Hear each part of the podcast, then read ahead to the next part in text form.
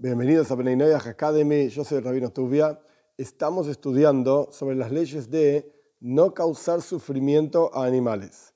Dentro de estas leyes hay una ley específica que si bien está escrita al respecto de judíos, y podríamos discutir si se aplica a Bnei o no como obligación, sin lugar a dudas, es una actitud correcta que una persona debería tener frente a los animales.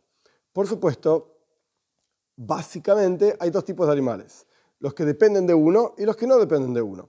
Por ejemplo, hay perros en la calle, hay gatos en la calle, hay vacas que le pertenecen, qué sé yo, a quién, etc. Y hay animales que son, por así decir, míos.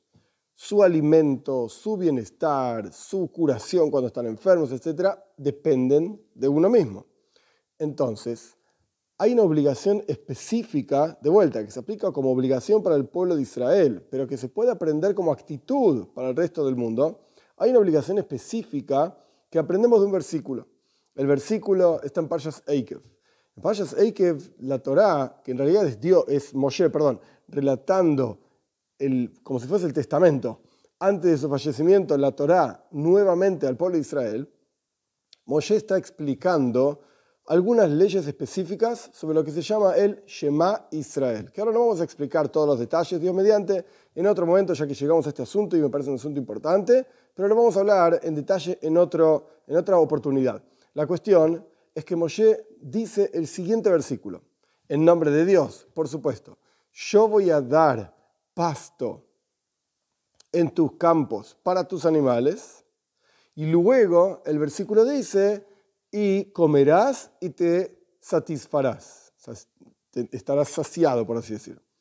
Vemos de acá que hay algo muy específico. El orden en la Torá también es Torá. Es decir, si la palabra Torah representa Jorah, que es enseñanza, el orden en que los factores están dichos en la Torá, también esto mismo es una enseñanza. Y Moshe está diciendo, primero Dios va a dar pasto para los animales, y luego uno va a comer y se va a satisfacer. ¿Qué vas a comer? ¿El pasto? Mm, bueno, ok, podemos decir que pasto puede llegar a ser comida, pero obviamente no está diciendo que uno va a comer el pasto, porque el versículo dice, en tu campo para tu animal voy a dar pasto, y después vos vas a comer y te vas a saciar.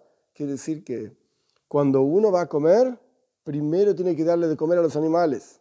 Como dije antes, los animales que son responsabilidad de uno, darles de comer, cuidarlos, curarlos, etc. No quiere decir que tienes que darle de comer a todos los animales del mundo antes de sentarte a comer una galletita con un té. No estoy diciendo esto. La cuestión es de vuelta. Si uno tiene, para dar un ejemplo sencillo, tiene un perro en su casa, tiene un gato en su casa, y la persona se va a sentar a comer, hay horarios en general en que la persona se sienta a comer y está el perro ahí mirando la comida y saca la lengua y tiene hambre y uno dice, para, estoy ocupado, yo también tengo hambre, voy a comer y después te doy de comer a vos. Es una actitud equivocada.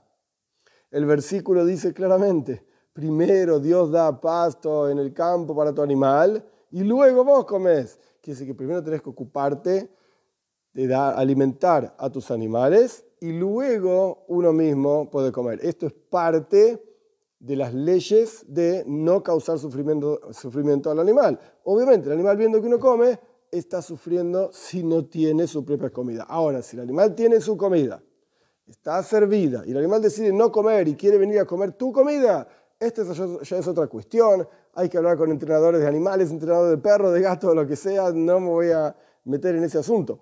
Pero el punto es que la comida ya está lista para que el animal la coma, para que el animal coma, perdón, y después uno mismo va a comer.